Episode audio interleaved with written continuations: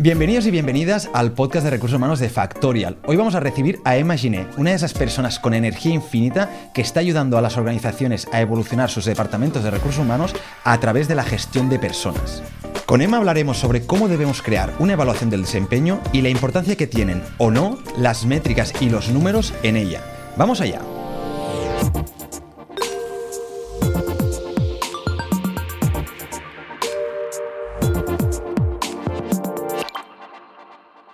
Hola Emma, ¿qué tal? ¿Cómo estás? ¿Qué tal, Jaime? Buenos días. Eh, buenos días, mu- bueno, muchas ganas, de hablar hoy contigo, de estar aquí y poder hablar. Además, nos- Igualmente, igualmente. Nos conocíamos desde hace tiempo, pero nunca nos habíamos visto cara a cara, así Por que fin, también podernos encontrar aquí un espacio físico mola.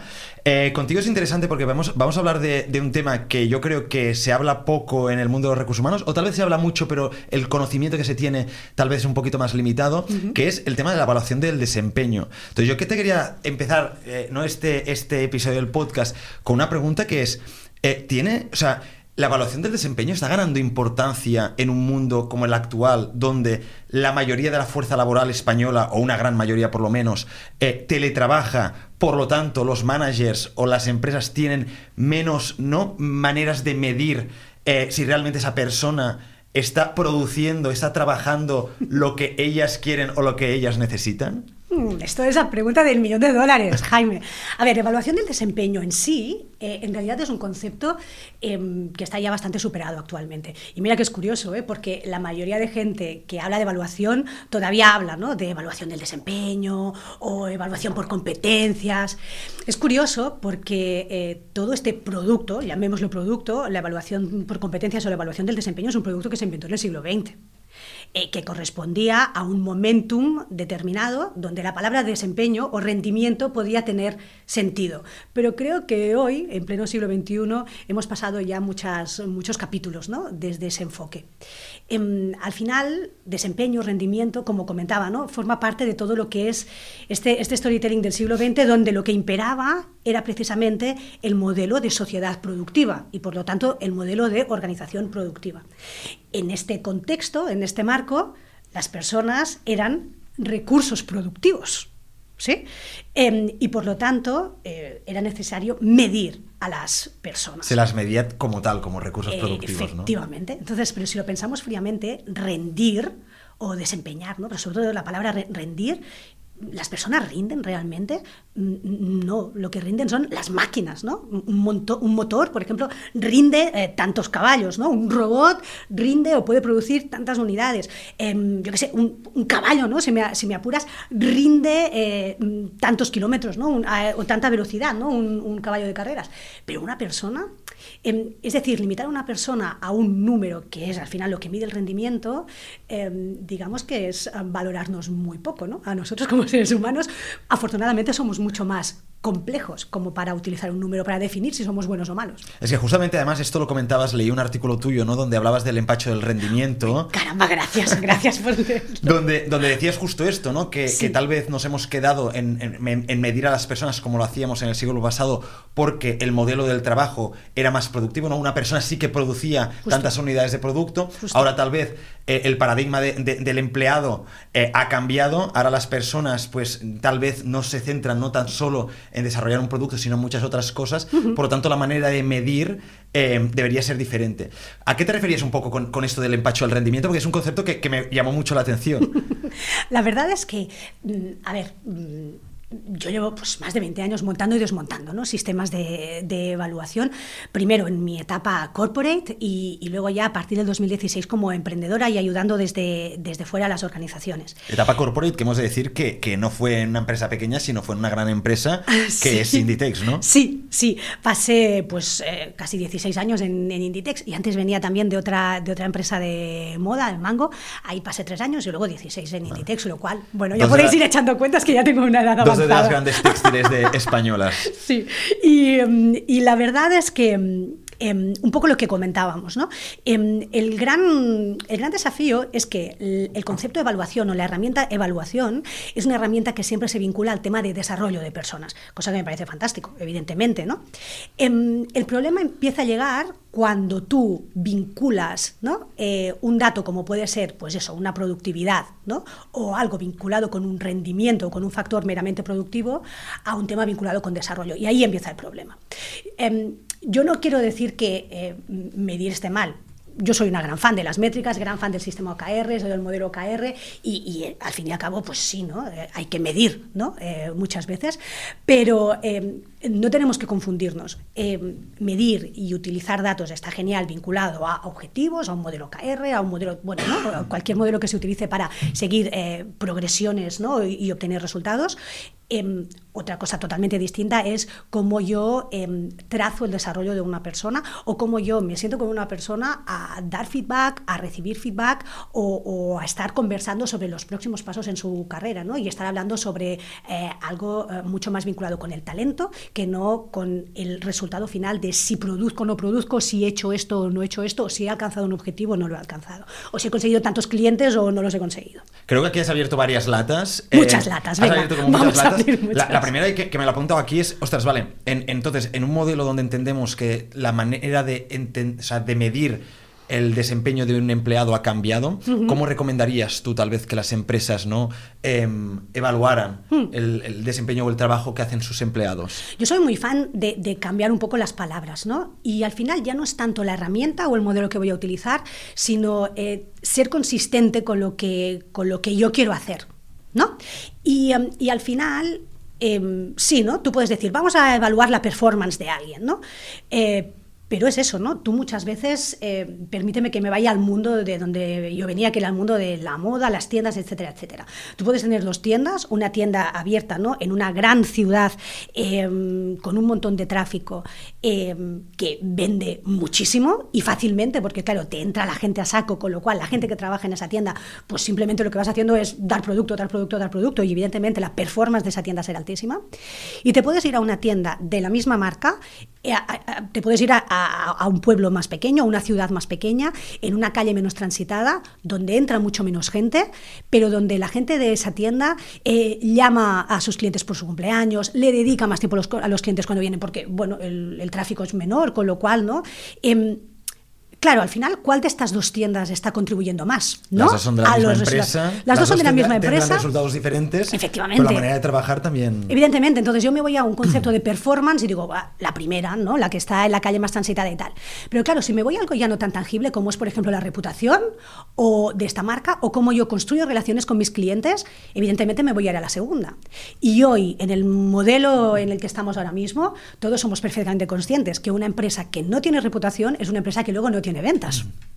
De modo que aquí vemos como muy claro ¿no? la gran diferencia entre eh, qué pasa si pienso solo en performance o desempeño, o si ya abro un poco ¿no? la vista y en lugar de hablar de desempeño, de performance o de, eh, o de rendimiento, hablo de contribución, que son cosas muy distintas. Claro, entonces aquí también lo que falta es un cambio de visión, porque es, depende al final, los dos, el caso que has puesto tú es depende de la importancia que le dé a cada variable la organización. Exacto. Y pongo otro ejemplo, es el ejemplo de Condis, que son unos supermercados, sí, eh, una cadena de supermercados, que una de las cosas chulas que, tienen sus supermercados y ya también lo trasladan esto a su proceso de selección es que ellos buscan contratar personas de la zona donde está su supermercado porque el objetivo es que conozcan a los clientes, que lo que decías tú, les llaman por el nombre, hablen con ellos y tal vez no es como otros supermercados, tal vez que, tú entras como cliente y pues no... Es más transaccional. Sí, tú vas a comprar, pagas y te vas, ¿no? Ellos buscan una relación más a largo plazo con, la comunidad que tienen a su alrededor para poder construir su negocio a largo plazo. Entonces,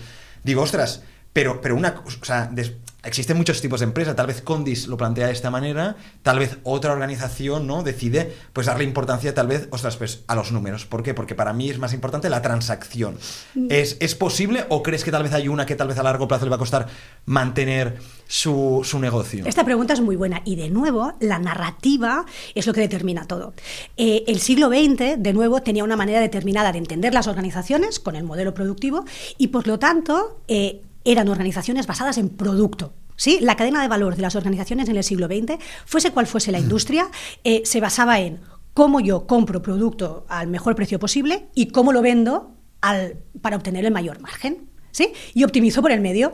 Optimizo pues en salarios, en costes de transporte, en logística, en alquileres, etcétera, etcétera. Este era el modelo del siglo XX.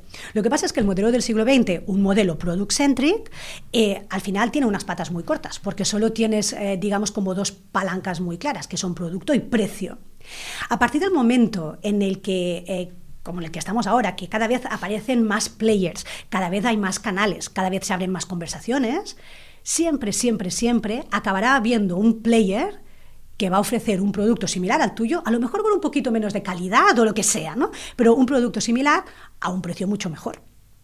Así pues, el modelo basado en eh, producto-precio, y por lo tanto no estrictamente número, es un modelo que tiene las patas muy, muy, muy cortas. Si nos vamos al modelo del siglo XXI, la evolución es, total. Em, evidentemente, producto y precio son importantes. Bueno, sí, sin duda, pero vivimos en un momento donde tú no vas a poder llegar a tu cliente final si no es a través de tu cliente interno, es decir, las personas que forman parte de la organización. Entonces, em, ¿por qué ahora todo el mundo está, por ejemplo, implementando eh, CRMs? ¿No? Eh, ¿Por qué todo el mundo está eh, optando por HubSpot o por Salesforce o por PyDrive o mm, Soho o por los que sean, ¿no? Eh, evidentemente estamos en un momento donde si tú lo que quieres es ser significativo y relevante, no, irrelevante, no irrelevante, irrelevante para tu consumidor final, para tu cliente final, em, evidentemente tienes que conocer a este, a este cliente. Entonces estamos en un momento que ya no se trata tanto de tener este enfoque product-centric y por lo tanto price-centric, sino un momento people-centric. Y cuando digo people-centric, no lo digo desde un punto de vista romántico, que también se podría decir, ¿no? Pero si lo pensamos desde un punto de vista estrictamente pragmático, yo que necesito, y si lo pensamos ahora fríamente, ¿cuáles son las organizaciones de todo tipo de sectores que están surfeando la ola con más éxito y están siendo más memorables, ¿no? Y están creando comunidades más fieles? Son aquellas que se encargan de recopilar información de su cliente, lo podemos llamar datos, lo podemos llamar eh, como el caso de Condis que comentabas, ¿no? Jaime, eh, conozco a mis clientes, etcétera, etcétera. Muchas veces, al final, eh, nuestros equipos de operativa, ¿no? Nuestros equipos de primera línea son CRMs con patas, con lo cual, eh, vamos, se los tiene que tratar como, vamos, eh, dándoles una prioridad total y absoluta, ¿no? Entonces, a partir de aquí el modelo es muy claro. Yo recopilo información de mis clientes, convierto esta información en productos o ideas ¿sí? y pongo estos productos o ideas eh, lo más rápido posible en, marcha. Entonces, esto no pasa solo desde un punto de vista de pensando en un consumidor final. Si estamos hablando dentro de un área de personas o de recursos humanos o people and culture o como se llamen nuestras, nuestras, em, nuestras áreas en nuestras organizaciones, em, el enfoque es exactamente el mismo. Es decir, yo necesito llegar al corazón de mi cliente, que en este caso es el cliente interno, para ser relevante, hacer cosas distintas y luego, evidentemente, poder crear esta comunidad de cliente interno. Y eh, la evaluación en sí, ¿no? que acostumbra a ser la herramienta vinculada a lo que sería el desarrollo, em, evidentemente tiene que ir evolucionando. ¿Y cuál es la realidad que te estás encontrando? Es decir, a día de hoy en las evaluaciones del desempeño sigue primando los números, las métricas eh, que, al final son súper racionales, mm. o también se empieza ya a evaluar por hechos, comportamientos o objetivos? Sí, a ver, eh, todavía la mayor parte de las empresas siguen, eh, es normal, ¿eh? o sea, tú sigues una narrativa aprendida y piensas que, caramba, sin evaluación del desempeño no te, no te imaginas tu vida. Cuando en realidad, si lo pensamos fríamente, no hay herramienta, bueno, o es una de las herramientas o uno de los momentums que causa más desgaste y más erosión en las áreas de recursos humanos. Y, no es eh, una de las, precisamente una de las principales vías de entrada ¿no? en, mis proyectos, es precisamente porque el cliente o la cliente me contacta y me dice, Emma, tenemos que darle una vuelta a la evaluación. Y yo le digo, sí, es que a lo mejor te la tienes que cargar. ¿Cómo? Pero no. Al final vamos a pensarlo fríamente, ¿no? Em, la evaluación por del, desempeño, lo que comentaba, es algo del siglo XX. Antes no existía. Entonces, em, no tenemos que tener miedo a desmontar eh, el, sistema de competencias de McClellan, de nuevo, era, es, del, es, del, siglo pasado. Y además, vamos a ser realistas, no existe un modelo que todas las organizaciones van a poder utilizar por igual. ¿Por qué? Porque cada organización es distinta, porque su cliente interno es distinto. Muchas veces eh, la gente para implementar una nueva herramienta de, evaluación eh, organiza cursos, em, le explica a la gente cómo utilizar la, herramienta em, y luego tienes que ir empujando continuamente ¿no? a tu comunidad de cliente interno para que utilicen ¿no? la, evaluación. Mm, normalmente es una de las herramientas que más detestan eh, los, los, clientes internos, ¿no? los colaboradores de una organización. Y es precisamente porque es una herramienta que no ha evolucionado y es una herramienta que no está hecha pensando en quién va a ser su usuario final. Lo diré de otra manera. La gente de recursos humanos somos siempre muy aplicados. ¿Sí? Y nosotros además somos como muy profesionales y muy fieles, ¿no? Pues a, pues eso, ¿no? Vamos a graduar, vamos a poner un número, vamos a explicar bien, ¿no? Cómo es esta competencia, etcétera, etcétera. Si lo pensamos fríamente, el lenguaje de competencias es un lenguaje que difícilmente ha trascendido del mundo de recursos humanos. Tú te vas a cualquier persona en cualquier otra área de la organización y vamos a ser realistas, ¿no? Te dicen que la evaluación es un peñazo y que esto de las competencias no saben decirte exactamente qué es. Entonces yo creo que tenemos eh, que atrevernos a simplificarnos la vida. ¿no? De nuevo, el siglo XX nos ha hecho pensar que las cosas súper sofisticadas eh, son más profesionales. Pero en realidad Leonardo da Vinci decía ¿no? que la máxima sofisticación, ¿no? la simplicidad es la máxima sofisticación, decía. Entonces, eh, no tenemos que tener ningún miedo ni ningún tipo de complejo en eh, reinventar o en hacer evolucionar la evaluación. La evaluación por excelencia es una hoja en blanco. Es, hola, eh, manager, ten una hoja en blanco, te vas a tomar un café con tu gente y ahí apuntáis todo. Esta es la esencia de la evaluación. Esto era justamente mi, mi, mi, siguiente pregunta, porque estamos viendo que una de las maneras de evaluar hoy en día que, que están apareciendo con mucha fuerza, creo que recursos humanos tal vez todavía no eh, la ha cogido y la ha implementado del todo, es los OKRs, uh -huh. los objetivos y resultados clave. Sí. Eh, que ahora sí que hablamos también para explicar a la sí, gente. Sí, sí, porque yo soy que, muy fan del método. Que, que es eh, para, para, que lo entiendan y también eh, sepan el valor. Pero claro, una metodología como la de OKRs debe ser implementada por recursos humanos o la tiene que implementar cada manager porque es algo más directo con ellos para establecer primero los objetivos. Sí, es que son cosas distintas, es lo que tú dices. Una metodología OKR es una metodología de implementar objetivos, ¿sí? Vale. Y, y, así ir viendo el progreso y la progresión de un, de un proyecto, de cualquier desarrollo. Y es fantástico. Pero insisto, una cosa es poner objetivos, otra cosa es desarrollar una persona. Son cosas totalmente distintas. Entonces, para si nos vamos a hablar de cómo yo, como manager, ayudo a alguien de mi equipo a sacar lo mejor de sí, eh, desarrollar sus talentos, porque todas las personas tienen talentos. Eh, no hay gente con talento sin talento, sino hay gente que está alineada, sus talentos naturales están alineados con lo que hacen y por lo tanto lo petan y son top contributors, y otras mmm, que tenemos que ayudarlas a ir descubriendo cuáles serían sus talentos naturales y por lo tanto alinearlas ¿no? con, otro tipo de, con otro tipo de actividades. Entonces, eh, la charla de desarrollo, cuando yo guío, ayudo, acompaño, eso es un producto o es un, es un enfoque o es un momentum distinto, y esto yo lo asocio más a una conversación humana, café, etcétera, etcétera. Eh, que luego evidentemente se puede ir sofisticando, pero es que en realidad no es necesario, porque cuanto más lo sofistico, más alejado va a estar de mi usuario final, que al final no es, al fin y al cabo, no es un usuario de recursos humanos. Y otra cosa es eh, una, una, metodología de, de, poner objetivos, ¿no? Pero, insisto, eh, son objetivos muy vinculados a desarrollar un producto, eh, tangibilizar, que esto me parece fantástico, ¿no? Es decir, yo, so, yo soy fan de las métricas, pero de las métricas asociadas a crear producto, crear proyectos, tirar adelante, ¿no? Eh, pues bueno, una serie de objetivos que tú tengas. Son cosas diferentes. Vale. Una cosa es evaluar para el desarrollo o ayudar para el desarrollo y otra cosa es establecer objetivos. Son cosas distintas que evidentemente en un momento dado se encuentran, ¿no? Yo, evidentemente, si estoy súper alineado con el trabajo que yo hago, si soy yo mismo, si mi trabajo es consistente con mis talentos naturales o con el perfil que yo soy, evidentemente eh, lo voy a petar en mis objetivos. Muchas veces la gente que más le está Oye, costando... es el objetivo también claro, del Departamento de Recursos Humanos como de un manager, encontrar cuáles son los talentos naturales de una persona para conseguir que se dedique a eso en lo que es buena y pueda ayudarnos y a todo los objetivos como llegan. Exacto. Y entonces eh, ves que estas personas lo, lo, petan. Mientras que hay personas que no alcanzan un objetivo mm. y les pones formación y les das feedback, y es que sencillamente, yo por ejemplo, yo soy un perfil muy poco matemático. ¿Soy capaz de hacer un Excel? Eh, sí. Eh, ¿Lo puedo petar haciendo Excel? No. He recibido muchos cursos de Excel, ¿no? eh, sí, pero lo peto más con otras cosas que están más vinculadas con mis talentos naturales. Entonces, eh, el ayudar a la gente de, de, de, de, un equipo ¿no? a ir encontrando estos talentos naturales no es solo una función de recursos humanos. Yo creo que recursos humanos, o people, o culture, o como nos llamemos, ¿no? Eh, eh, yo creo que eh, está, o sea, nuestro, nuestro, gran, nuestro gran desafío aquí es en hacer que esto no se vea como una cosa de recursos humanos. Y para que esto pase, nosotros tenemos que dejarnos de estar de todos estos modelos que en un momento aprendimos y que en un momento no existían, que eran todos estos modelos del siglo XX, y sobre todo centrarnos en descubrir quién es nuestro cliente interno, cómo es nuestro cliente interno, qué lenguaje habla, y ayudar a crear herramientas, procesos, maneras de trabajar donde, donde, donde este cliente interno esté implicado también en la co-creación. Eh, los mejores casos de todo, ¿eh? de evaluación, de herramientas de evaluación, de herramientas de onboarding, eh, de, procesos de recruitment en los que he estado trabajando, son los casos en los que siempre se involucra a usuario final en la creación. Claro, yo, sí, entendiendo ¿no? el mundo de recursos humanos, me imagino también qué es lo que pensarán muchas personas, sobre todo me pongo en la situación de, directores eh, o personas que lideran el departamento, que son las que tienen que decidir y arriesgarse a decir, eliminamos la evaluación por el desempeño, la cambiamos, evolucionamos, A, un sistema de, pues tal vez OKRs o nos inventamos el nuestro propio eh, a ver si nos funciona. Y digo, ostras, tal vez una de, no de las reticencias que hay es porque las métricas nos dan la tranquilidad de que podemos evaluar a una persona de manera objetiva.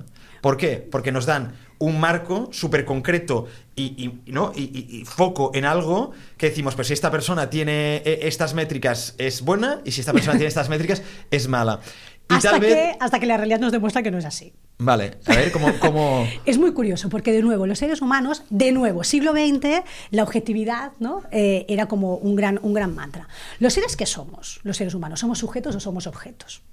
Somos sujetos, con lo cual el ser humano es naturalmente subjetivo. 100%. Entonces, ¿qué sucede? Muchas veces la gente dice, bueno, vamos a poner números porque con número vas a ser objetivo. Mentira, porque lo que vas a hacer es otorgar un número, pero de manera subjetiva un gran clásico. Estás subjetivando la objetividad. 100%. Y si encima, eh, pensándote que no, ¿no? Porque uno de los grandes clásicos, ¿no? Es, ay, pues esta persona ha evaluado a esta con un 3. Ah, pues esta otra la ha evaluado con un 4. Y entonces, ¿cómo puede ser? ¿no?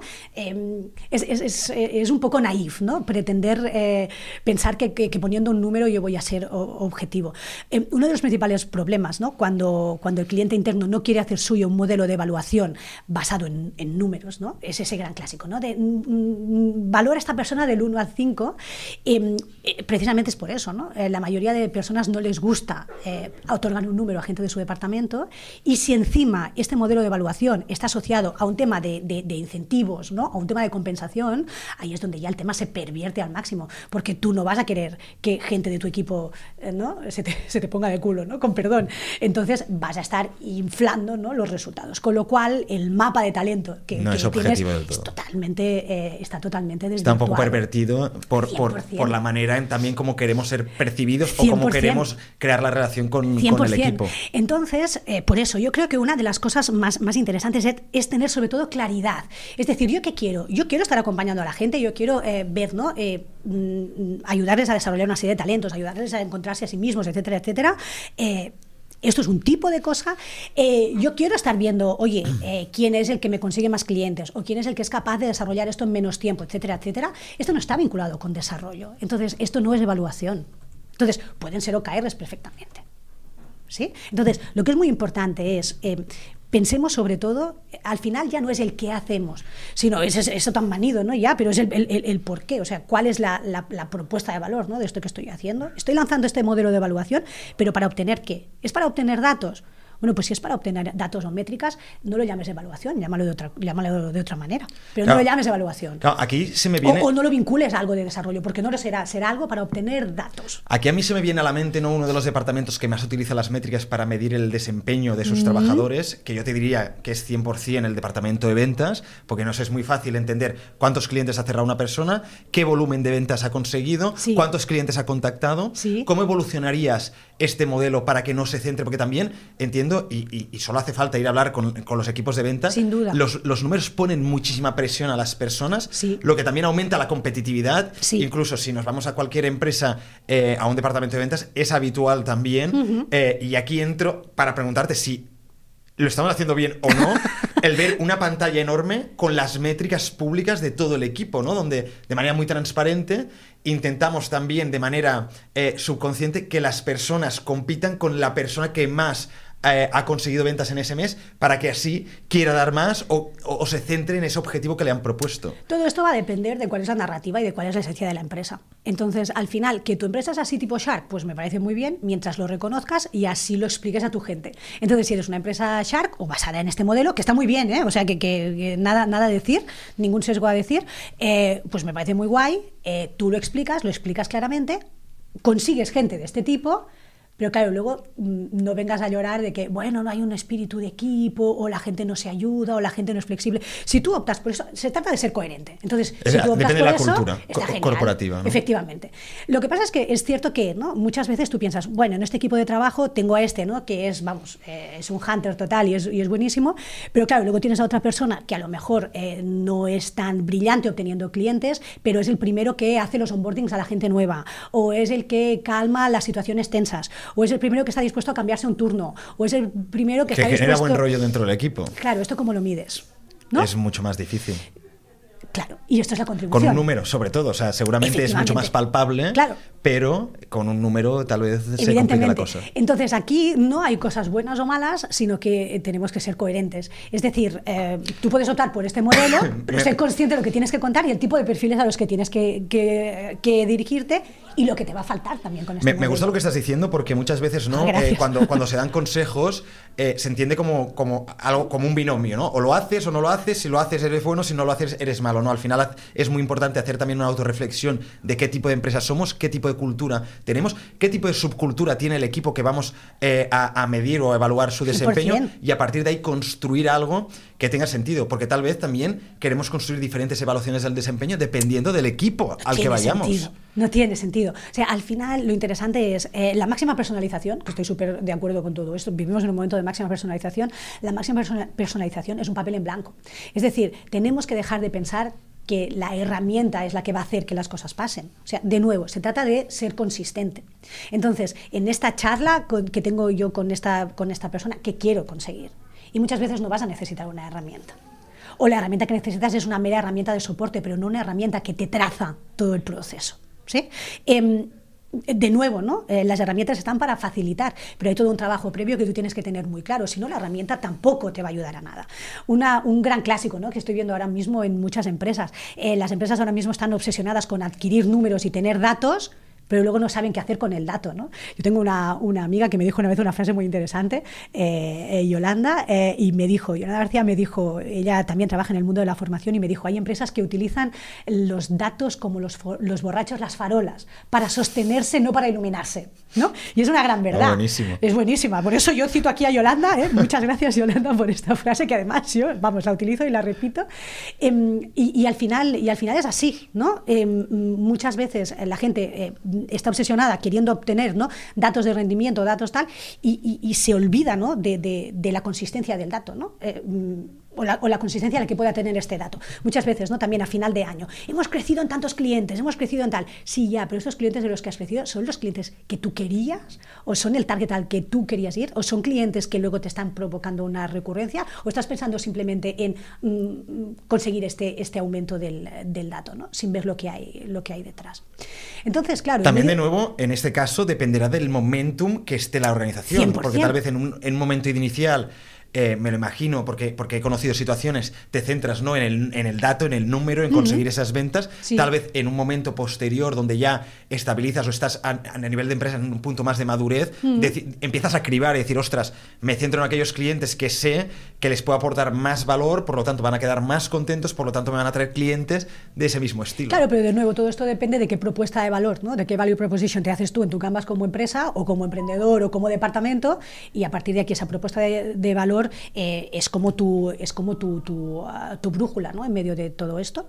Sea como sea, antes hablabas de cultura, Jaime, y es muy interesante porque de nuevo, el tema de cultura, eh, tenemos que dejar de pensar que el tema de cultura es algo que va de arriba hacia abajo. ¿no? Muchas veces veo ¿no? equipos de dirección que hacen ¿no? su taller de misión, visión, valores, que vale, que muy bien, puede estar muy bien, pero al final vamos a ser realistas. Donde encontramos un mayor porcentaje de personas dentro de una organización no es en el área de estrategia o en el área de dirección, es, es en la primera línea, es en las operaciones. Y eso es el negocio.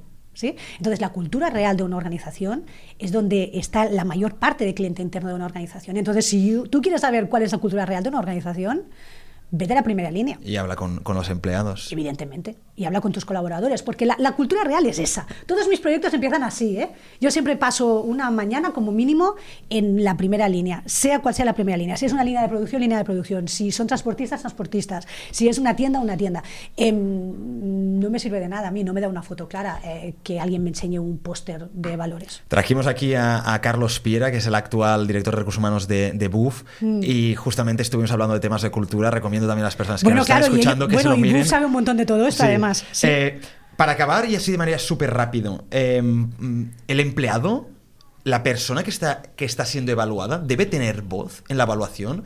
Estoy viendo muchas organizaciones donde la evaluación es tal vez 100% unidireccional, donde yo como empresa, como manager o lo que sea, transmito hacia abajo la, ¿no? mis, pues mi criterio mi, o el feedback, pero muy pocas veces este empleado puede transmitir de manera hacia arriba, pues lo mismo, ¿no? Hacer una evaluación también hacia arriba o incluso hablar sobre su propia evaluación. Decir, ostras, pues es, eh, estos números son por esto o estos objetivos no he conseguido llegar a ellos por, estos otros motivos o porque me falta esto, porque, ¿no? Claro, al final, a ver, todo lo que es, em, eh, digamos, monodireccional, de nuevo, es del siglo XX, ¿no? Eh, yo creo que esto hoy en día, eh, si alguien pretende que una cosa monodireccional tenga éxito, de nuevo, ¿no? Me parece como súper súper naif. Quizá la clave está en cambiar la palabra, ¿no? es cierto que cuando tú hablas de evaluación, precisamente por el mal uso que se ha estado dando a lo, a lo largo de tantos y tantos años, donde muchas veces tú evaluas ¿no? asocias evaluación a, eh, pues aquí es cuando, ¿no? cuando me despiden o cuando me cae el chaparrón o mm, lo que sea, quizás es interesante hacer un rebranding de todo esto, hacer una, una evolución, ¿no? Eh, ¿Por qué no llamarlo directamente conversación? ¿no? Y una conversación puede ser una conversación de desarrollo, y entonces aquí vamos a hablar ¿no? pues de tus talentos, etcétera, etcétera. Luego una conversación puede estar vinculada a objetivos, pero esto ya no es una, una, una, perdón, una conversación de desarrollo, sino que ya es, vamos a hablar de OKR, etcétera, etcétera. Em, eh, la mayor parte de los la mayor parte de los casos eh, la historia va muy vinculada a em, cuál es la coherencia, cuál es la propuesta de valor, eh, cómo yo soy coherente o consistente con lo que hago y sobre todo buscar la, manera más simple ¿no? de hacerlo. Y si tú ves, ¿no? Eh, mira, me voy a un caso muy concreto y con esto si quieres, con esto cierro, em, me voy a un caso de un cliente muy querido mío que es Euroleague Basketball. Euroleague Basketball estuvimos trabajando en un proyecto precioso que era la creación de, o el rebranding de un, de un área, de un equipo de lo que podríamos llamar recursos humanos. Ellos tenían recursos humanos, eh, pero era un recursos humanos, eh, una manera como, mm, digamos, eh, transaccional de hacer recursos humanos, hablo de hace muchos años, y ellos querían hacer, bueno, una, una, visión más, más client-centric, pensando en cliente, cliente interno, ¿no? Fans les llaman ellos a sus, a sus clientes. Y, mm, y aquí fue un caso, un caso estupendo en el caso de, de Euroleague, porque lo que hicimos fue eh, un ejercicio de co-creación con el equipo de todos los departamentos. De hecho, ahí había gente de, de todos tipos de expertise, eh, gente que llevaba 10 años, gente que llevaba 20, gente que llevaba un mes, eh, gente que llevaba equipo, gente que no llevaba equipo, em, gente de partnership, gente de licencias, eh, gente de informática, gente de branding.